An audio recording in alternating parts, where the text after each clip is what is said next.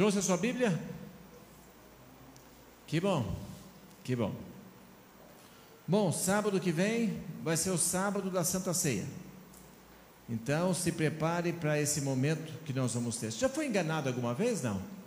Aliás, tem alguém aqui que nunca foi enganado? Não.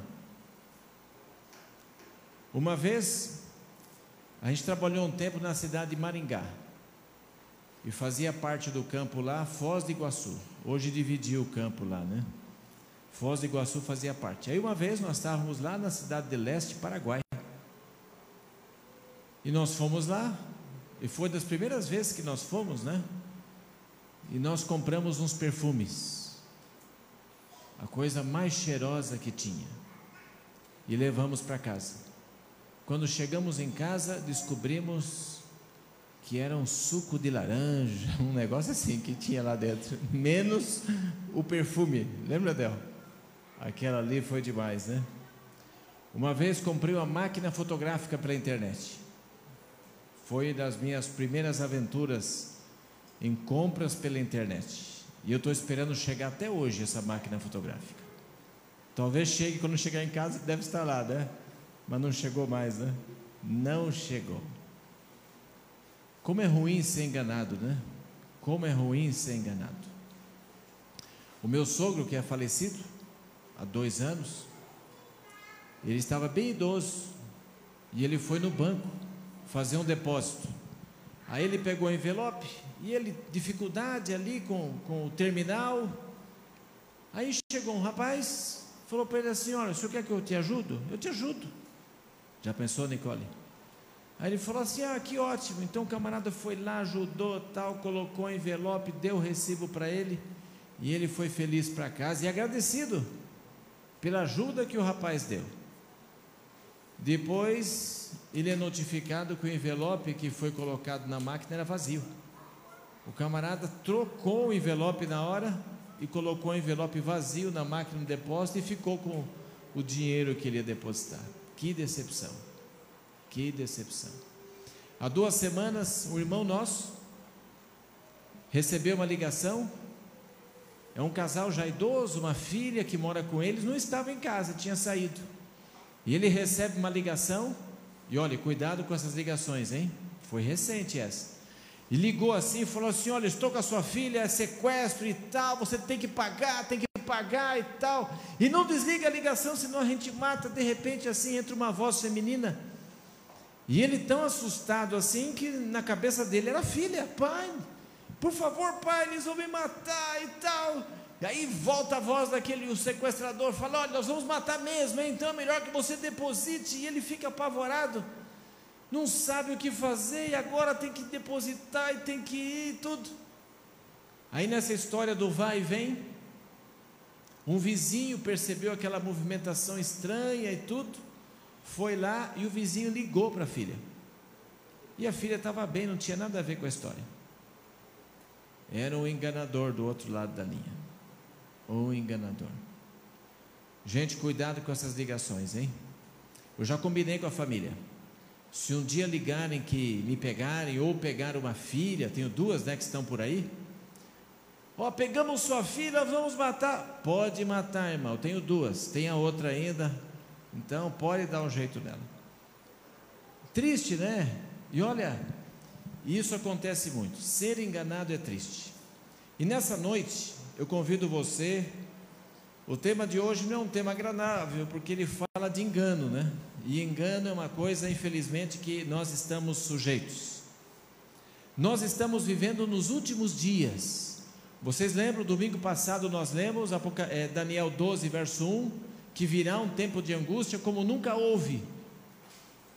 Mas nesse tempo se levantará Miguel em favor do seu povo, para livrar o seu povo. E sabendo que é o fim dos tempos, nós temos o inimigo que é perito no engano. E ele sai enganando todo jeito. Lembram-se que o anjo de Apocalipse 14, voando pelo meio do céu, é o povo de Deus, anunciando as verdades de Deus para esse mundo que chega no seu final. E nesse tempo, também o inimigo irado vai espalhar os seus enganos aí pela humanidade. E o objetivo dele sabendo que ele está perdido, é levar o máximo de pessoas junto com ele. Essa é a tragédia, gente. Essa é a tragédia. Então, o povo de Deus, no tempo do fim, não deve viver isolado. Não é para ir para o meio do mato, estocar comida, nada disso. A gente tem que ir onde estão as pessoas, no meio delas. Hoje nós temos que ter o distanciamento, mas você tem como fazer contato com elas de muitas maneiras. Mas porque nós temos o Evangelho eterno a ser proclamado. A nossa missão está aí diante de nós. E o objetivo do inimigo é dificultar essa missão. Abra sua Bíblia em João, capítulo 8, verso 44. Nós temos aqui algo que Jesus falou sobre esse inimigo que temos em comum. João capítulo 8, verso 44.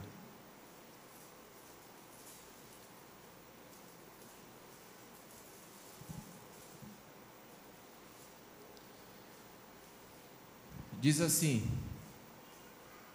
João 8, 44.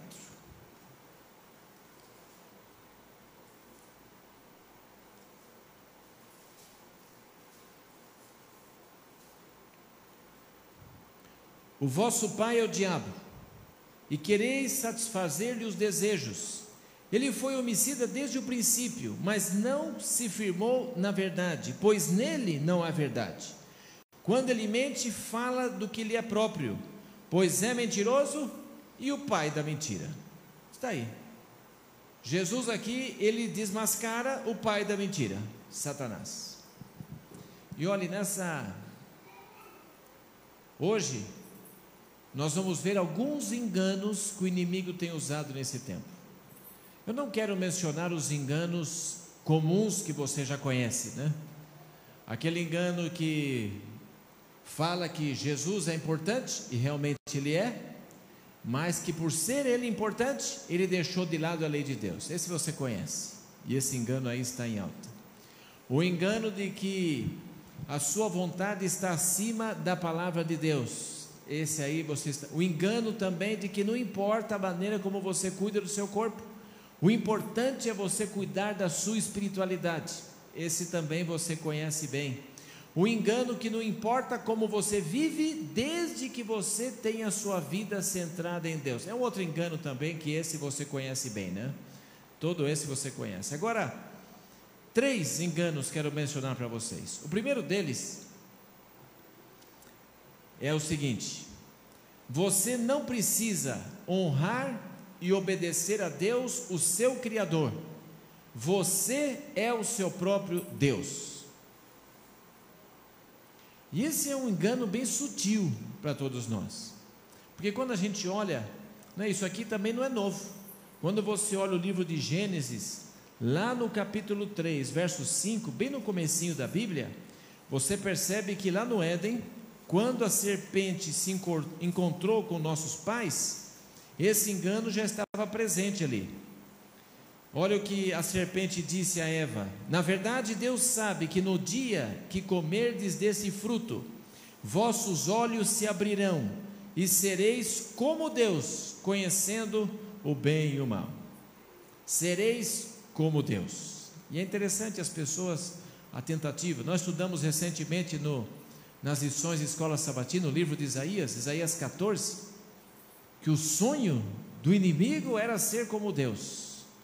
Só que ele não é como Deus, ele é uma criatura, não tem como ser como Deus.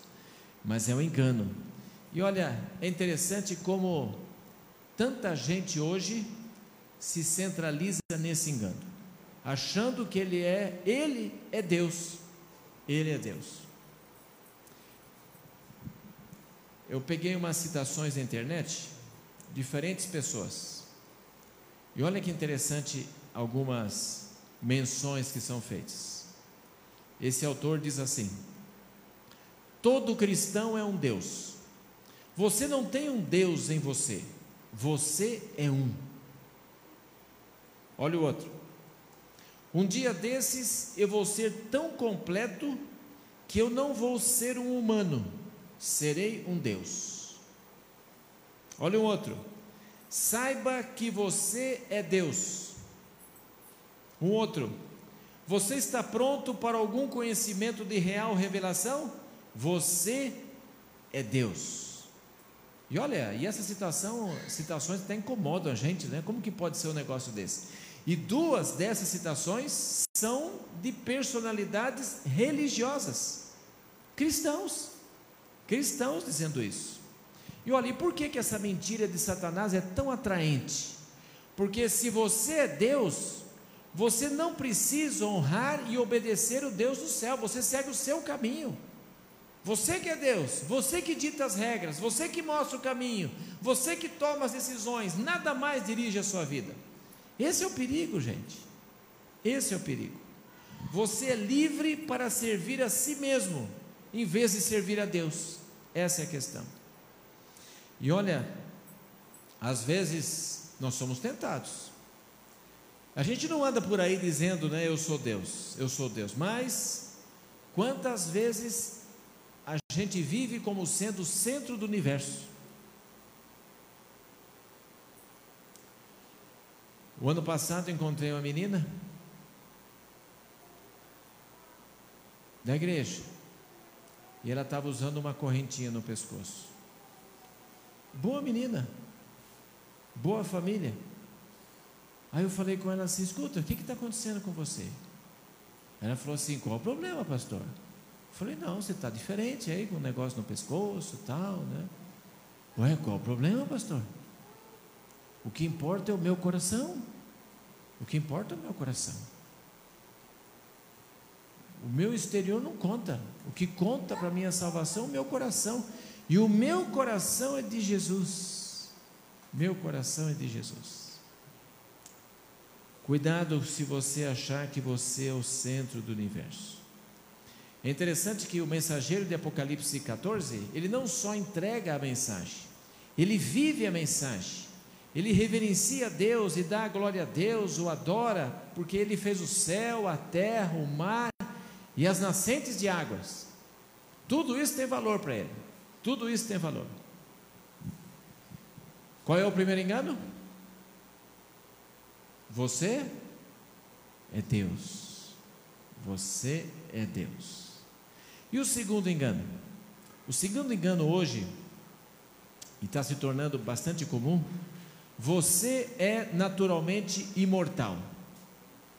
Você lembra que lá, quando Deus criou aquele primeiro casal no Éden, disse a eles assim: Ó, desse fruto aqui vocês não vão comer, porque do dia que vocês comerem, certamente morrerão. Deus disse isso. Só que aí, quando veio a serpente conversar com Eva, naquela conversa lá em Gênesis capítulo 3, verso 4, o que, que ela disse? Certamente não morrerão. Deus disse: morrerão. E a serpente disse: não morrerão. E hoje as pessoas acreditam mais no que Deus disse ou no que a serpente disse? A serpente, gente. Olha os filmes, olha os seriados, olha a literatura, olha a crença religiosa de tanta gente que se baseia na imortalidade. Sabe qual o perigo da imortalidade?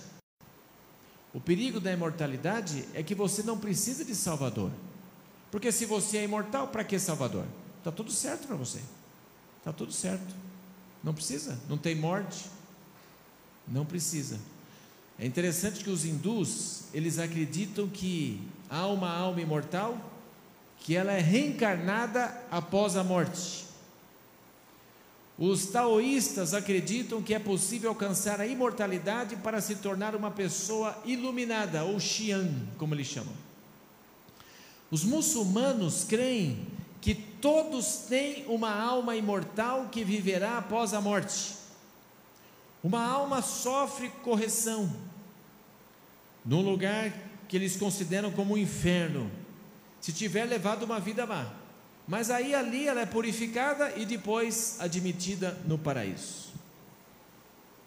E olha, infelizmente essas crenças de imortalidade entraram na igreja cristã. E muitos creem na imortalidade. O ensinamento da palavra de Deus é claro, você conhece bem João 3,16, não conhece? Porque Deus amou o mundo de tal maneira que deu o seu Filho unigênito para que todo aquele que nele crê não pereça, Perecer faz parte. O que, que significa o perecer? Morrer, deixar de existir. E é isso. O apóstolo Paulo também disse lá em Romanos 6, 23. Lembra desse texto? Porque o salário do pecado é morte. O que, que é morte? É o fim. É fim. Essa é a questão. Por isso, gente, é um perigo.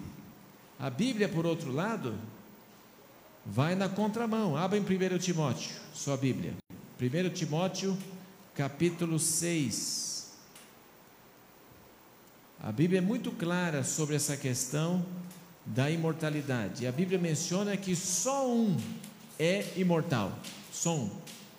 1 Timóteo capítulo 6, verso 13 em diante. 1 Timóteo 6, 13 em diante. Diz assim, ó, diante de Deus que dá vida a todas as coisas, e de Cristo Jesus, que perante Pôncio Pilatos deu testemunho de boa confissão, eu te exorto, sem mácula, irrepreensível, guarda este mandamento até a vinda de nosso Senhor Jesus Cristo. Ela, no tempo próprio, manifestará o bem-aventurado e único soberano, Rei dos reis e Senhor dos senhores. Olha o verso 16 agora. O que possui, ele somente, o que? Imortalidade. Só um tem imortalidade, só Deus. Só Deus. Então, gente,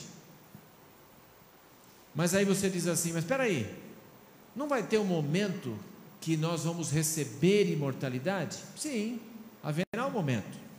O livro de Coríntios, capítulo 15, a partir do verso 51, fala isso, não é?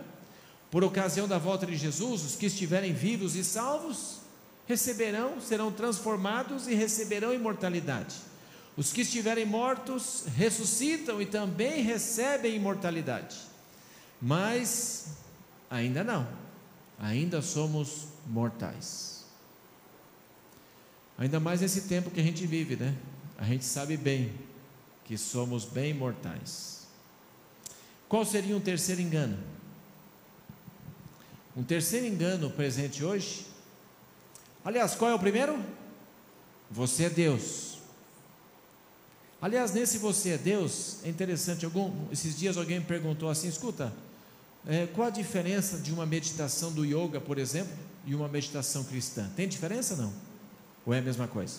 Porque a gente incentiva a meditação, né? Nós estamos 10 dias, é bom que você medite. Mas qual a diferença de uma meditação de yoga e uma meditação cristã? A meditação cristã é uma meditação com conteúdo, baseado na palavra de Deus. A de yoga não, esvazia a cabeça, não é isso? Limpe a sua cabeça, os pensamentos, no nada, no nada, no nada. Isso não tem nada a ver com a meditação cristã. Não tem a ver. E o terceiro engano: Satanás tem domínio sobre esse mundo e você é impotente para resistir a ele. Esse mundo é dele e você não pode fazer nada. Acabou para você. Você está no reino dele. Essa é a questão. E olha que perigo. Quando você abre a sua Bíblia, lá no finalzinho, 1 Pedro capítulo 5, verso 8, olha o que diz a Bíblia. 1 Pedro, o capítulo 5, o verso 8.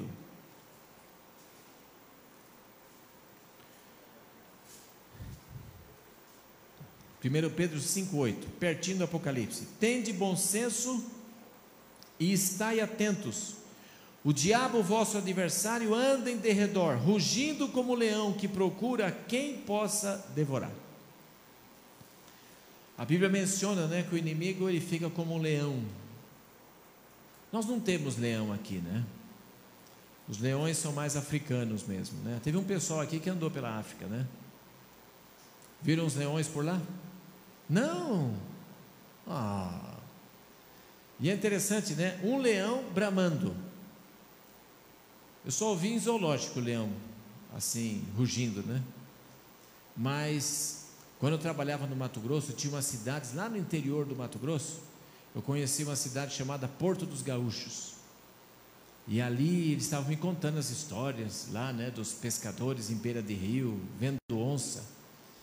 E eles me contavam o seguinte: que quando o pescador está na beira do rio, se alguém passou por essa experiência aqui, diz que quando a onça, como que chama o barulho da onça?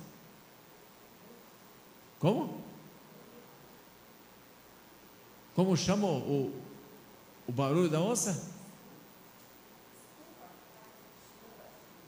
O esturro, esturro da onça. Diz que é uma coisa assim tão impressionante o esturro da onça, que eles dizem assim: olha, a gente está acostumado a ouvir, mas quando a gente ouve, a gente arrepia na hora, mesmo sem querer, arrepia o esturro de uma onça. Agora imagina do leão, né? Do leão. Mas aqui veja, por que, que o leão ruge? Por que, que o leão ruge? É interessante que um especialista em sons de animais, ele disse o seguinte: ó, o leão ele ruge não é porque está caçando, porque se o leão quer caçar e ele rugir, a presa vai embora. Ele não pode rugir. Então por que, que ele ruge? O leão ruge para marcar território. Marcar território é a maneira que eles têm de dizer assim: olha, esse território me pertence. Quando a Bíblia diz aqui em 1 Pedro capítulo 5, verso 8, que Satanás está rugindo, ele está dizendo que este território pertence a ele, o seu domínio sobre o planeta Terra. Só que é o seguinte, quando você continua lendo o texto, 1 Pedro capítulo 5, verso 8, o verso 9 já diz assim: olha, resistir-lhes firme na fé, sabendo que os mesmos sofrimentos estão acontecendo entre os vossos irmãos no mundo e que o Deus de toda graça, que em Deus vos chamou à sua eterna glória, depois de haver de sofrido um pouco, ele mesmo vos haverá de reabilitar, confirmar, fortalecer e alicerçar. E olha o verso 11 como termina: A ele seja o domínio para todos sempre. Amém. A quem pertence esse mundo? É Satanás? Não. Esse mundo pertence a Deus. Pertence a Deus. Essa é a questão. Por isso, gente, o leão pode rugir como quiser. Esse mundo não pertence a ele. Não pertence. Nós estamos aqui em 2 Pedro, bem no finzinho. Avançando algumas páginas mais, você vai em 1 João, capítulo 4, verso 4. 1 João 4,4. Olha o que diz: Filhinhos, vós sois de Deus, e já tendes vencido os falsos profetas, pois aquele que está em vós é maior do que aquele que está no mundo. Vencedores, é um atestado de vitória, está ali. Por isso, gente, esse mundo é de nosso Pai. Por isso não precisamos ter medo da morte. Não estamos mais sujeitos à servidão. Não estamos mais. Sabe, aquele velho leão pode rugir o que quiser, porque esse mundo, ele pode até alegar que esse mundo pertence a ele, mas na realidade esse mundo pertence a Deus. Você lembra que Jesus, nas palavras finais dele, na grande comissão, ele começa a grande comissão dizendo assim: Olha, toda autoridade me foi dada aonde? No céu e na terra. No céu e na terra, gente. No céu e na terra. Essa é a questão. E quando você olha o livro de João, capítulo 8, o mesmo capítulo que está falando desse inimigo que é o pai da mentira, né? João capítulo 8. Você encontra aqui no verso 32 uma chave bem conhecida também sua. E conhecereis a verdade, e a verdade vos libertará. Por isso, se você conhece Jesus, que é o caminho, a verdade e a vida, você não será desviado pelos enganos que o inimigo tem colocado para esse tempo. Nós somos livres em Jesus, e é isso que conta, gente. Nós estamos nos 10 dias de oração, isso aqui é só um, um pontapé inicial para você continuar. Passe tempo com Jesus, medite em Sua palavra, ore, estude a sua lição de escola sabatina. Sabe, isso daí vai dar a você discernimento para perceber as armadilhas que o inimigo tem colocado diante de nós, os enganos que ele tem espalhado por esse mundo aí, para que você não seja enganado. Agora, se você permite, eu vou dar um dever de casa para você. O dever de casa, você consegue identificar outros enganos que o inimigo tem espalhado por aí? Consegue? Passe um tempo em comunhão com Deus essa semana. Desacelere um pouquinho se for necessário.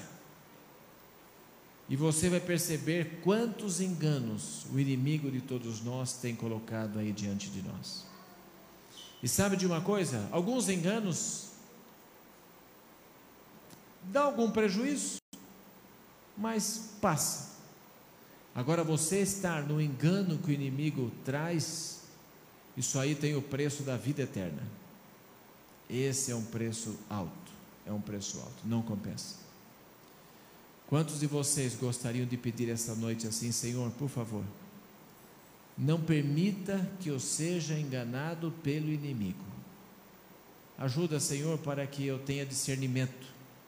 Perceba os enganos que o inimigo tem colocado no caminho da humanidade e no meu caminho também, porque nós fazemos parte dessa humanidade. E por favor, Senhor, que eu me firme em Sua palavra e eu possa viver a experiência da verdade com Deus e me desviar desses caminhos. Gostaria você de pedir isso essa noite? Louvado seja Deus por você. Eu também não quero ser enganado, não. Já chega às vezes que foi enganado, agora dessa vez não mais, né? Não seremos enganados nesse campo espiritual. Vamos orar? Podemos ficar em pé?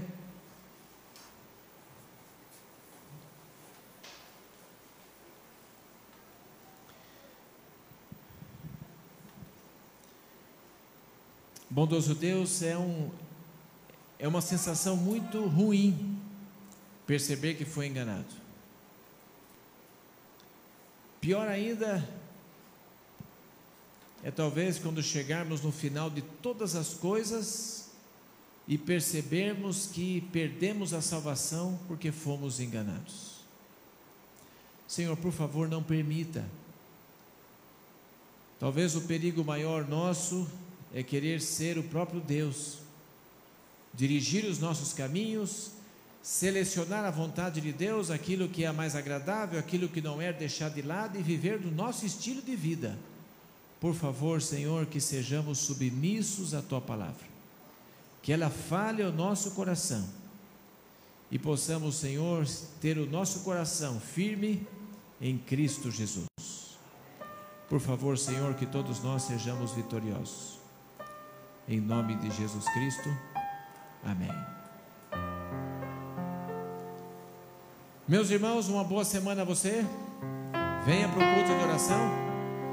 E aquele abraço virtual, né? Agora tem que ser assim. Que Deus abençoe a todos.